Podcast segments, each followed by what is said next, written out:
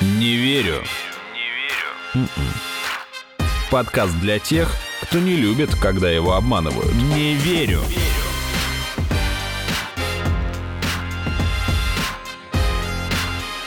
Не верю.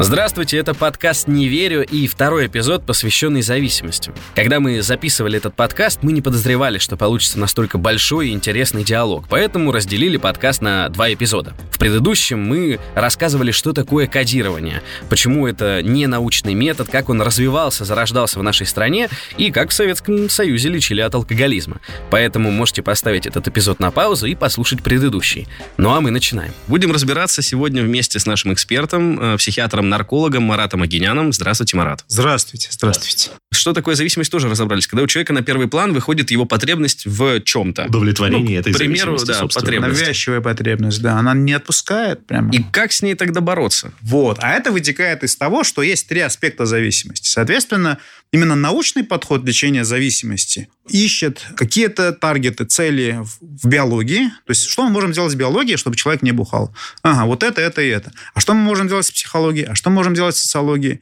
И из того, что пробовали, там, из сотен там, вариантов, да, что пробовали, кое-что доказало свою эффективность.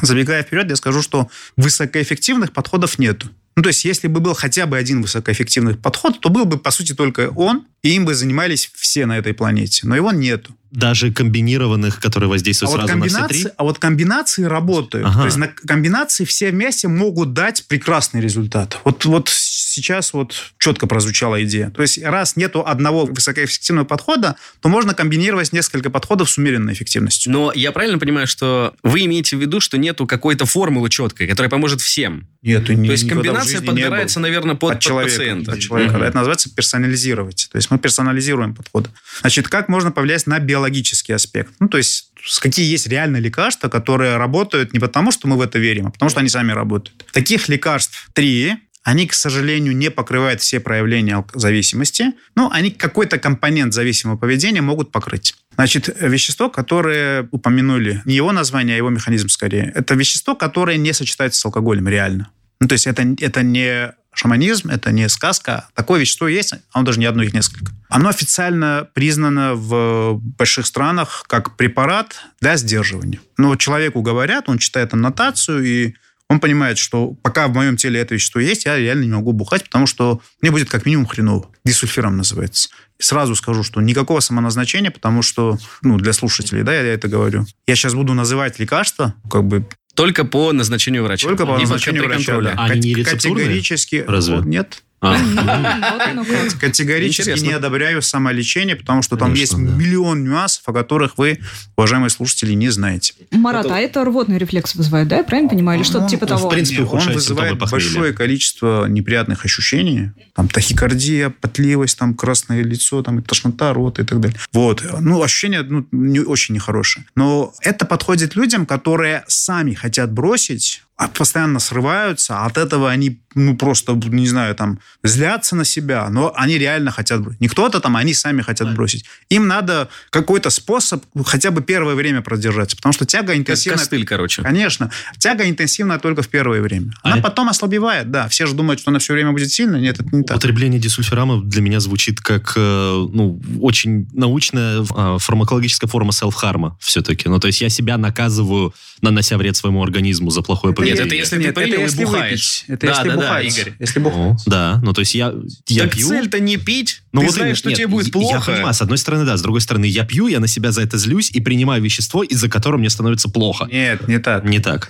Я принял решение с завтрашнего дня не пить, допустим. Я принимаю лекарства, и даже если у меня есть соблазн выпить, я этого делать не буду, потому что давно его нафиг. Я знаю, что мне станет хреново. И это стопроцентно прям. Так. А, то есть вот так. Это сначала лекарство, а потом лучше Оно не помогает удержаться один день, второй, третий, четвертый. Потом постепенно тяга ослабевает. Есть такое понятие деактуализируется. Она постепенно сходит на нет. А понятно, что для этого надо соблюдать разные условия. Например, если ты ушел в трезвость, это означает, что больше не надо ходить в тот паб, где ты постоянно напиваешься. Ну, не соблазняй себя, потому что там у тебя будет активная тяга. Ну, Это социальный фактор скорее. Да, ну то есть включи мозги, как бы облегчи себе работу. Вот день за днем, пока ты находишься в трезвости, ты постепенно заметишь, что сон налаживается, настроение улучшается, тяга постепенно уходит, какая-то радость появляется. Жена вернулась, дети здороваются. Да. Через через какое-то время, со своим врачом надо обсудить, через, какое, через какое-то время можно попробовать убрать препарат. Я лично этот препарат не люблю и не назначаю. Потому что я видел, что при должной мотивации люди прекрасно обходились без этого препарата. Но, тем не менее, официальная наука его признает. Это не кодирование, это не шаманизм. Второй препарат,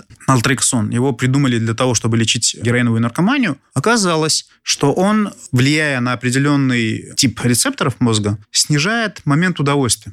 То есть интенсивность удовольствия уменьшается. То есть человек набухался, похмелье получил, удовольствия не получил. Ну, примерно так. Не на всех это работает, к сожалению. То есть, то есть это не такой эффективный препарат, как мы бы хотели, скажем так. Мгм. На кого действует этот препарат? Они описывают, что, слушай, я вот с утра принял этот препарат, а вечером не удержался, выпил, а удовольствия не было. И я подумал, что нафига тогда бить дальше. То есть это помогает как минимум рано остановиться. То есть снижать тягу. Снижать количество употребления, так можно У сказать. тебя забирают, получается, пряник, оставляют только кнут. Ну, ты, Тернии скорее оставляют, а звезды даже выключают. кнут, даже кнут э, уходит, потому что ты не выпил слишком много, как раньше. Ты рано остановился, потому что нафига. Нет. Ну да, понятно, смысла нету. Да, да, так бы ты выпил три бутылки там вина, а, а тут ты остановился на втором Бокале. бокале, и потому что нет смысла.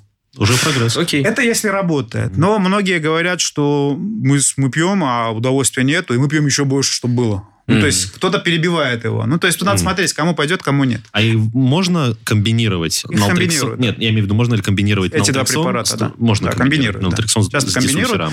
Э, Скажу, что я нaltrexон тоже не очень люблю наз- назначать, ну, потому что какой-то он, по моим наблюдениям, практически Полезный. в течение месяца. Мы, я говорю, давайте мы назначим, посмотрим, пойдет вам или нет. В течение месяца люди сами говорят, слушайте, ну, как в этом не видим смысла вообще. Так, а третий? А третий препарат, акомпросат, он действует на глутаматные рецепторы мозга. Его очень неудобно принимать. В день несколько раз его надо принимать и так далее. То есть там какая-то система, ее надо соблюдать. Его нет в России, поэтому обсуждать его незачем. Хорошо. Ну, это... нет, в подождите, России есть почему? два препарата, по сути. Он снижает тягу. Он снижает тягу. Его нет потому, что он запрещен, или потому, что он не поставляется, или что? Ну, то есть...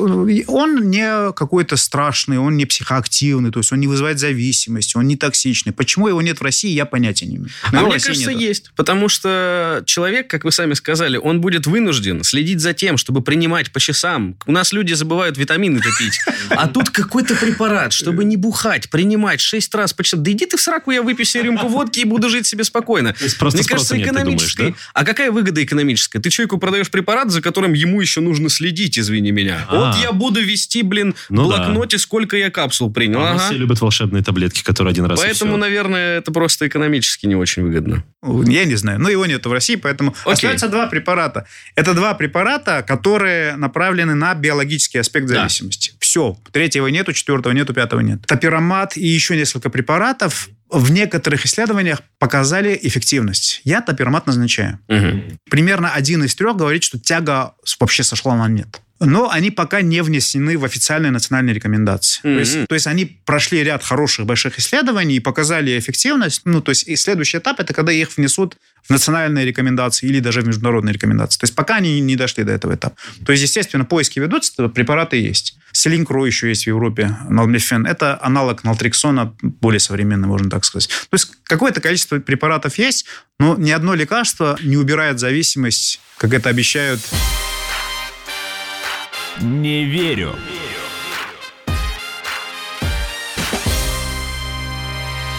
Ну, хорошо, вот мы сняли биологический. Это биологический да, подход, да? Такой фундамент. А второй подход, Психологический. психологический, это помочь человеку разобраться в тех мыслях, которые его приводят к употреблению. Дело в том, что между исходной какой-то там точкой и употреблением есть путь, там есть ряд мыслей, да, и они приводят к употреблению. В них можно разобраться, и оказывается, что когда люди начинают разбираться, а почему они это делают, оспаривают свои собственные мысли. Это же такой внутренний диалог, да? Ну, конечно. Это Зачем часто- мне пить? Ну, типа Почему того, да. Я- чтобы что? Чтобы стало хорошо. Чтобы стало хорошо на какое время? На два часа. А дальше что? А дальше хреново. А хреново на, на- на какое время? На двое суток. Взвешиваем плюсы и минусы. А, я думал, это по-другому работает. Я думал, вы приведете к тому, что человек задает себе вопрос, почему он пьет. Пьет он потому, что ему плохо, плохо потому, что у него там плохие отношения с женой, и, это надо тоже. с этим работать. И это тоже, и это тоже. Ну, то есть это в любом случае работа с мыслями. Это без лекарств. Ну, То есть психотерапия. Конкретная разновидность психотерапии – когнитивно-поведенческая терапия. Это такой тип психотерапии, в котором большой акцент на ошибки мышления. Описано около 200 ошибок мышления. У зависимых они свои. И люди с зависимостью могут сесть, разобраться во всех этих ошибках, оспаривать их, модифицировать свое мышление и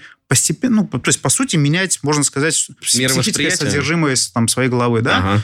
И это довольно быстро приносит плоды. То есть люди понимают, что, о, ничего себе, я вчера, по сути, я должен был сорваться, но я вчера что-то внутри себя сделал, я не сорвался. И сегодня. И так месяц, два, три, четыре. Это очень круто еще и в плане самоуважения. Не и шаман, не шаман это сделал со своим кодированием, не лекарство это сделало, это, блин, я сам сделал. Это я привел пример человека, да, который второй раз сам бросил. Он сам бросил, он с самим собой договорился, он с самим собой работал, он с самим собой спорил, если надо, да. Он говорит, слушай, внутри меня как будто там две личности. Одна зависимая, другая здоровая. Зависимая личность говорит, поднем накатим, а здоровая личность говорит, стоп, давай побеседуем. Давай, давай посмотрим, что происходит. А что происходит? Я весь день работал, у меня стресс. Окей, давай посмотрим, что будет, если ты не выпьешь с твоим стрессом. Ну, ничего не будет, там, поем, поиграю с детьми, все пройдет. Ну, окей, а что ты тогда? Ну и все. Сам с собой поговорил, успокоил себя. Пошел, заснул, с утра проснулся такой, о, не накатил вчера. Красавчик, красавчик. Я еще читал... Это второй подход. Так, так, так. Давайте тогда продолжим. Третий – это как повлиять на социальный контекст, в котором человек живет вообще. Изолировать человека от той социальной среды, в которой он начал тепло, употреблять? Тепло. То есть сначала посмотреть на тех людей, ну, есть такое понятие социальное давление, посмотреть на тех людей, которые вот топят, по сути. Есть такое понятие, феномен ведра с крабами. Да, да, да, знаю. Если в ведро поместить живых крабов, и там, если один краб попытается выбраться, остальные не дадут. Они постоянно движут своими клешнями, не дают никого выбраться. Неумышленно. Ну, да. Они так привыкли просто. Мне кажется, вот то, про что вы говорите, очень хорошо на предмете школе работает. Начинают курить обычно в школе, Абсолютно пить, потому верно. что... Стадное а ты чувство. что, не взрослый, ты сыкло, боишься. Да. Это вот... Стадное чувство. Принцип вот это, такой же, по да? сути, да, да. Мгм. Стадное чувство. И Не, Это как начинает, это вопрос, вот, типа, как заканчивать. Типа, а что Ну, ты, а у тебя чё на ты работе, ты топ-менеджер, у ты тебя все топ-менеджеры пьют, например. Да. Да. ты бизнесмен в Японии. И, и ты говоришь, что, а я не буду пить. А тебе говорят, Ты нас не уважаешь? Опа. ты агент Госдепа, Ты нас не уважаешь. сынок. И все. Так, хорошо, и как с этим Майва. бороться? Игорь, соци- Игорь предложил изолировать подход. человека. А, Ну, а, значит, один подход – это посмотреть, от кого исходит угроза. И с кем я сопьюсь. Вот. Как с кем-то надо разорвать отношения, а с кем-то поставить границы. Ну, то есть с кем-то реально разрываем отношения, потому что ничего хорошего от него нет. С кем-то ставим границы. Ну, просто надо с ним поговорить и сказать, братан, как бы, как бы все. Дружим, но не бухаем. Да, да. Ну, потому что у меня проблемы. Ты сам это знаешь. Я буду благодарен, если вот с твоей стороны такой не будет.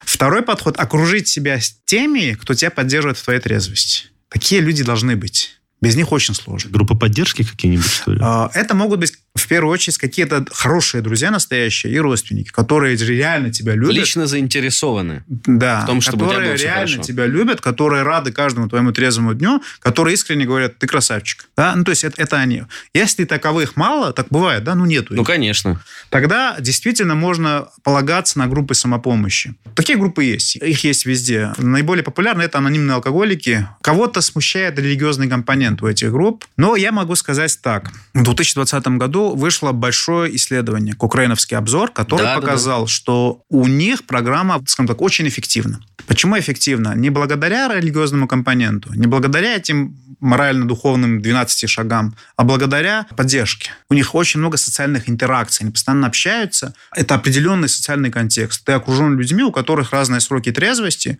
и которые тебя абсолютно бескорыстно поддерживают. Они с этого не имеют денег, они с этого не имеют ну, ничего такого. Они просто говорят, я в тебя верю, давай посмотрим, что можно сделать. Давай сегодня там разберемся с этим. И, ну, людей это воодушевляет очень сильно. И это тоже, ну, можно сказать, что такой вот это эффект человеческой группы, да, что, что друг друга подбадривая, помогают выбраться из этого. Кто там из, из известных? Ринго Стар, да, из Битлов. Он выходит на сцену и говорит, здравствуйте, я Ринго Стар, я трезв 25 лет, я могу сказать, что я сегодня не выпивал. То есть для него каждый трезвый день, даже на таком большом сроке, для него каждый трезвый день – это работа, которую он над собой делает. То есть эта программа, она про это, что человек сам творит свою трезвость. Но просто у меня складывается такое впечатление, что, получается, можно бороться с зависимостью, но не искоренить ее, как будто бы. То есть вот мы с вами говорим, что кодирование, ладно, там выпил, опять полетел. А здесь хорошо, я держу себя в руках, люди вокруг меня заинтересованы, чтобы я был трезв, я с собой проработал, но, получается, можно все равно скатиться обратно в это. Да, здесь э, я хочу,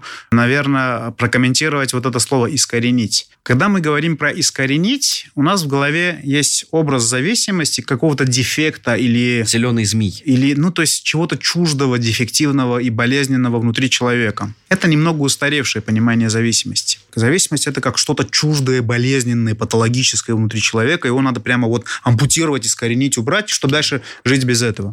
Современные исследования показывают, что в основе зависимости лежит learning, научение. Зависимость – это не то, чем мозг заболел, это то, чему он научился. Это можно сравнить, как если бы вы занимались живописью 10 лет и решили бросить живопись. Все, вы решили бросить, Прошло 5 лет или 10 лет. Вы что, забыли, как рисовать? У вас что, исчезли воспоминания об этом? Ну, нет. Это, это ваш опыт. Рисовать. Это ваш опыт. Вы об этом помните. Вы помните, как вы вели карандашом, как вы контуры, там, полутени, там, еще что-то.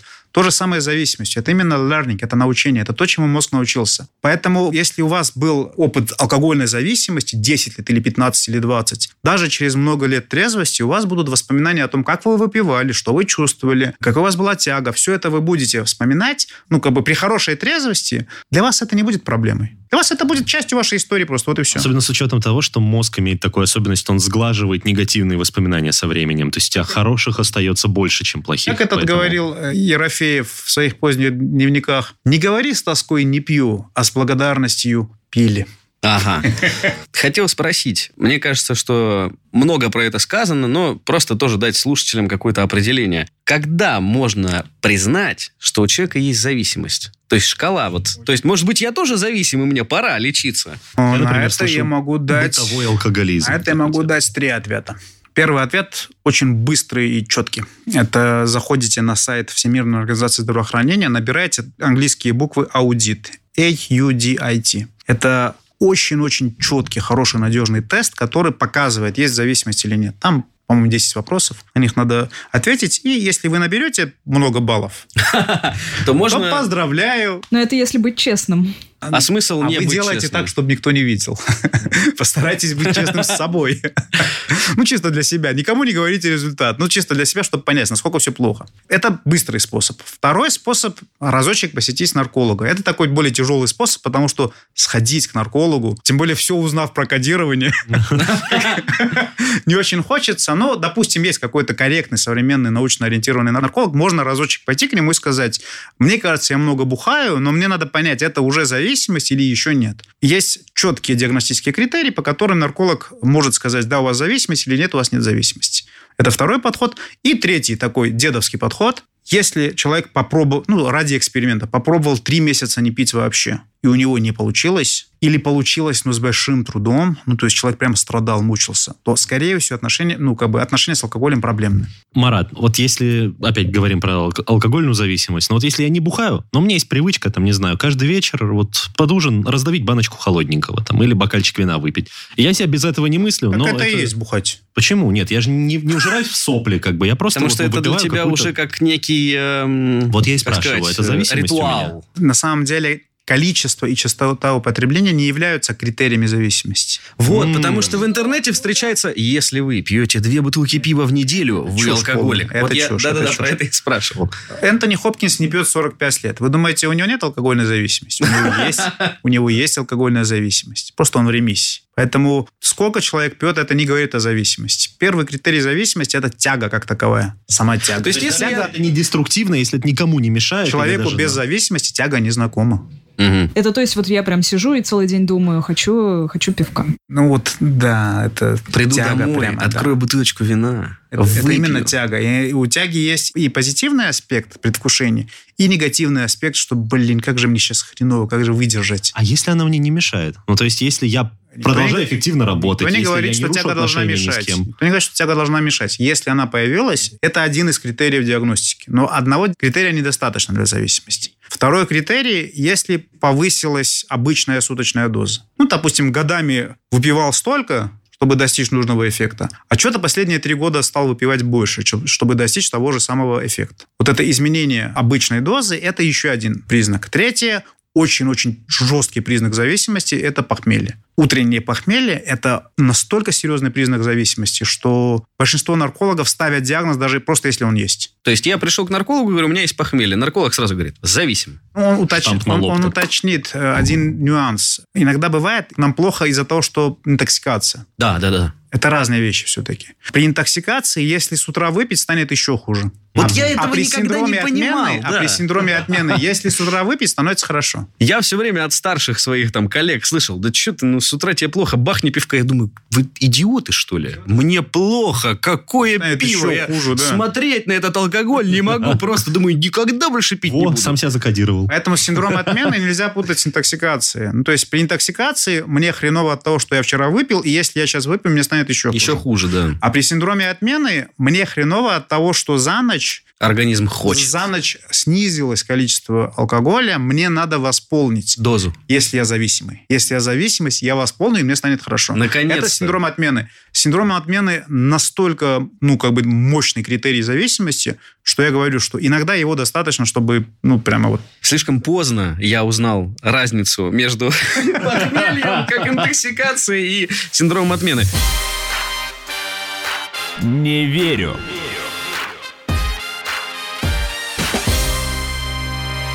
Мне на самом деле хочется еще про несколько зависимостей спросить, хотя я понимаю, что вы именно на алкогольные специализируетесь. На химической, А, да, скажем. во-первых, я видела такое, что предлагают кодирование от игровой зависимости. Стоит это примерно, ну, в районе 50 тысяч рублей, вот говорят. что- Сколько? Да, серьезно. Не знаю, батя у меня справлялся тем, что рубильник вырубал в комнате. Никакой, никакой игровой зависимости. Да, Ремнем угрожающе бесплатно, звенел, да? конечно. Вот. тоже Мне просто очень интересно, какие тут механизмы обычно задействуются. Ну, то есть э, человека сажают, э, не знаю, там, поиграть в его любимую игру, и в этот момент делают ему что-то неприятное. Против- Просто с той стороны экрана куча профи, которые унижают его в игре, понимаешь? А, вот оно как.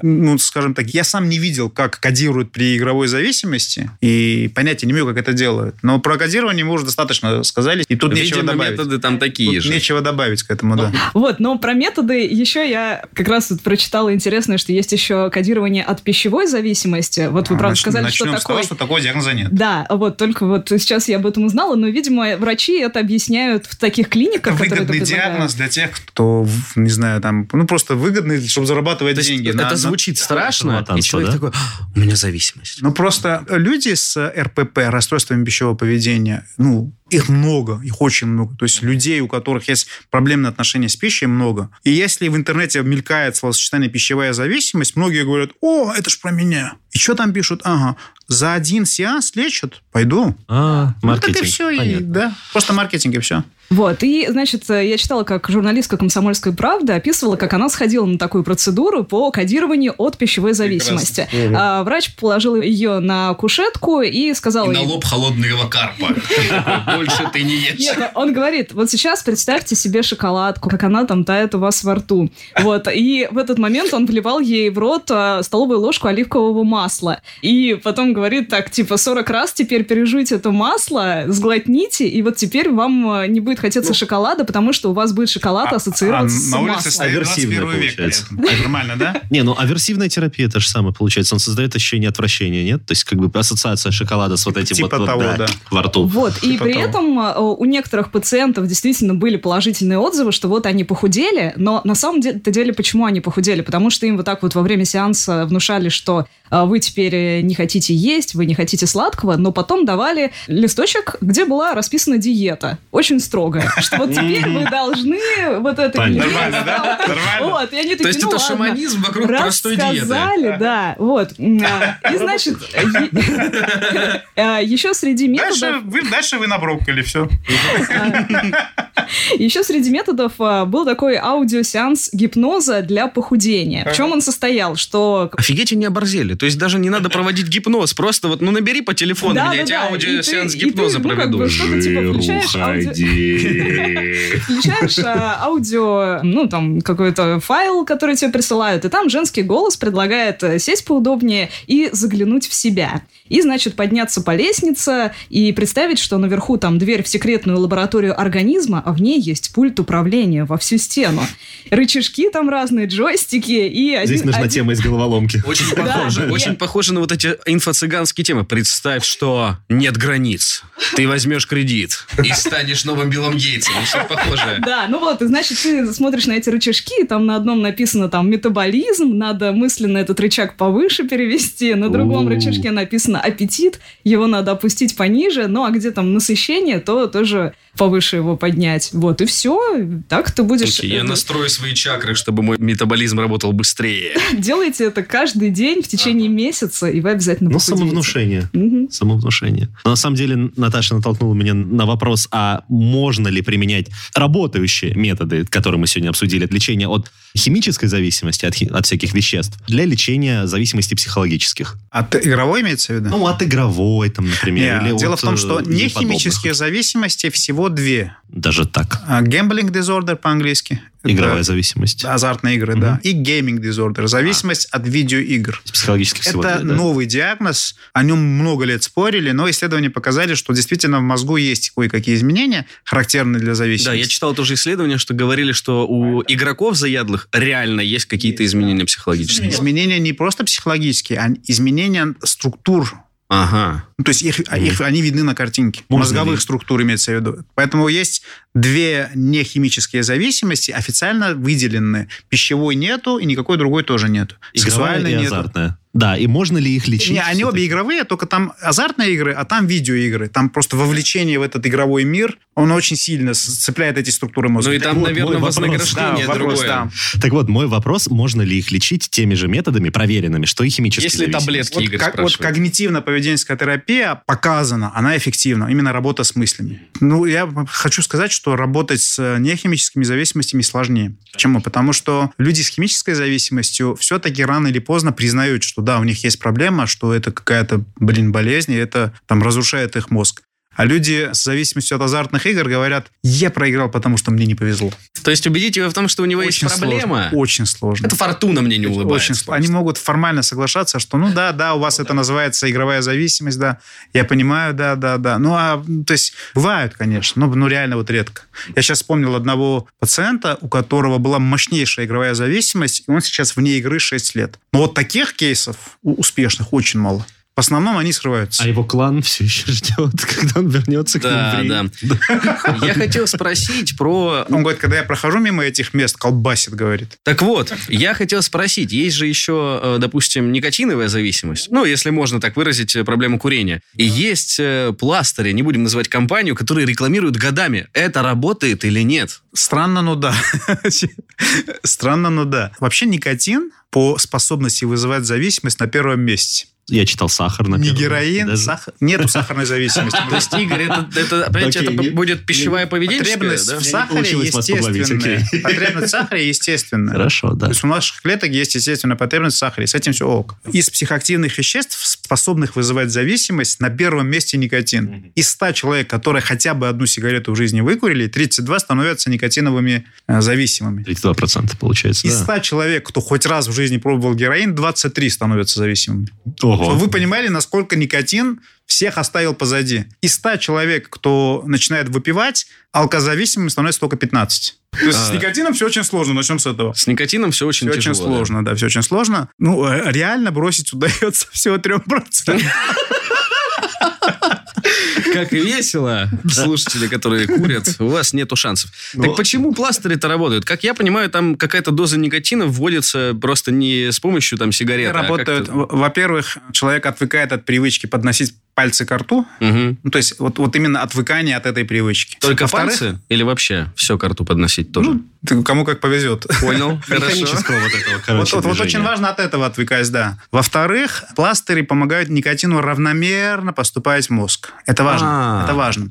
Когда человек выкуривает сигарету, у него... Ударная доза такая, Да, ударная доза, и это ударный всплеск дофамина, и вот эти всплески, там, поднялся дофамин резко и упал резко. И человек такой, блин, надо еще одну сигарету. Ну, и так, и так весь день. А тут равномерно что-то происходит. Ну, то есть нету нервиков Держание никаких. уровня, Для мозга нет никаких И нервиков. почему тогда потом я оторвал пластырь? Поэтому в первые месяцы такая терапия, никотинозаместительная терапия, она уместна, она официально одобрена. Я лично не очень люблю это назначать, но как врач современный, научно ориентированный, я признаю, что да, этот метод имеет место. Но по статистике из тех, кому удалось бросить, на первом месте те, кто взял и бросил. Без никотина, без чампикса, безо всего, без психотерапии. Это те люди, которые взяли и бросили. Этот метод называется ну, cold turkey по-английски, холодная индейка. Взял и бросил. Может быть, не с первого раза, может, со второго, может, с третьего. Взял и Ну, бросил. принял решение просто. Да, пересилил абстинентный синдром, который длится 6-12 недель. Дальше нормально. Игорь, наверное, хочет спросить про людей, которые переходят с сигарет на вейпы всякие. Вот это ты Ну хотел да, вот спросить? на это вот все. А это как бы считается ли, что они побороли зависимость? Потому что никотин-то они больше не потребляют, но вот механически как раз и социальный ритуал они остаются. В Америке вот эта авторитетная инстанция FDA, Food and Drug Association, признала, что это хорошая идея. Ну, что типа из большего вреда перешли к, ме- к меньшему вреду. Потому что в табаке есть смолы, канцерогены, а тут их нету.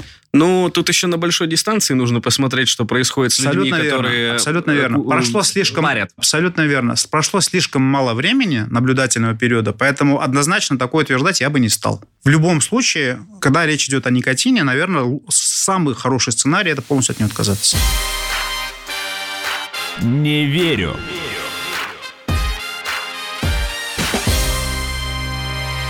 И последнее я бы хотел завершить. Ну, хорошо, Игорь, задай свой вопрос. Он очень короткий, мне кажется. Вот вы сегодня в подкасте А упоминали... вопрос?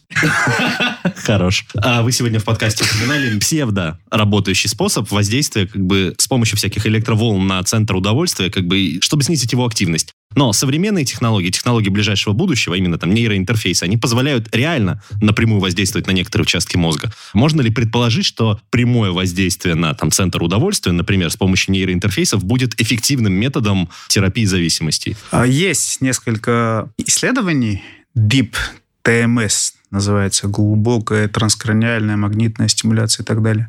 Там пока что эффект временный. То есть добиться длительного воздержания не получается. Но это перспективное направление. То Я есть всегда буду ходить с чипом, который контролирует мой центр Ты удовольствия. уже вакцинировался, ты уже ходишь с чипом. Ладно, хорошо. То есть направление интересное, но пока ни, ни один из этих подходов не вошел в официальные национальные или тем более международные рекомендации. Перспективы есть, но надо еще исследовать. Надо копать дальше. А, Я сталкивался с тем, что еще и от э, порнографии, наряду с игроманией, вот такие современные истории, которых, допустим, сто лет назад не было в зависимости от видеоигры и от порно, к примеру. Это тоже нельзя называть, получается, зависимостью? Это Официально нарушение... Официально нет диагноза зависимость от порно-контента. То есть это, такого диагноза. это какое-то нарушение поведенческое или расстройство, что-то такое, да, будет? Вот есть зависимость, да, addiction. Есть, по-английски это compulsion, навязчивое поведение. Ага. Они очень похожи, но не идентичны. Ну, то есть бывает, когда человек что-то делает, потому что не может не делать. Но это не является зависимостью. Это расстройство, наверное, скорее. Это другое расстройство. Оно, Ага. оно имеет другую нейро- нейробиологическую природу. Понял, Вот. понял. Их часто путают, даже специалисты их путают, но это разные вещи. Все-таки спросил, да. зависимостей Не так много. Ну да, да. И второй момент. Несколько лет уже я подряд сталкиваюсь с исследованиями, которые, ну, по словам тех, кто их проводит хотя бы, утверждают, что у них либо почти получается произвести алкоголь, который не вызывает Привыкание. никаких... Нет, ты его выпил, утром проснулся, и у тебя нету интоксикации, ничего. То есть они меняют как-то множество исследований. Так вот, если все-таки изобретут алкоголь, который не приносит в человеческую жизнь ничего плохого, то есть он, например, там не делает человека... Ну, вот алкаши все, они что, ходят, воняют, вот это все. Вы не боитесь потерять работу, если такой алкоголь, алкоголь произведут все-таки? Я, с- я бы с удовольствием потерял эту работу. Я в ней уже 17 лет. Спасибо, я больше не хочу.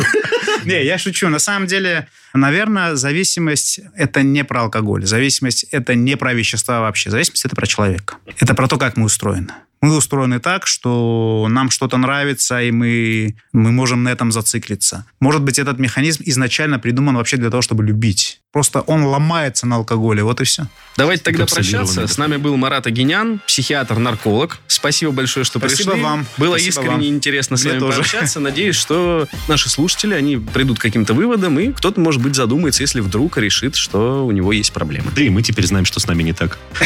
Ах, вот оно как. Я на этот вопрос не ответил. Что ж, Игорь Кривицкий, Наташа Шашина, Да, Артем да. Буфтяк. Всего доброго. До свидания. Пока. Не верю. Не верю. Слушайте эпизоды подкаста на сайте ria.ru в приложениях Apple Podcasts, CastBox или SoundStream. Комментируйте и делитесь с друзьями.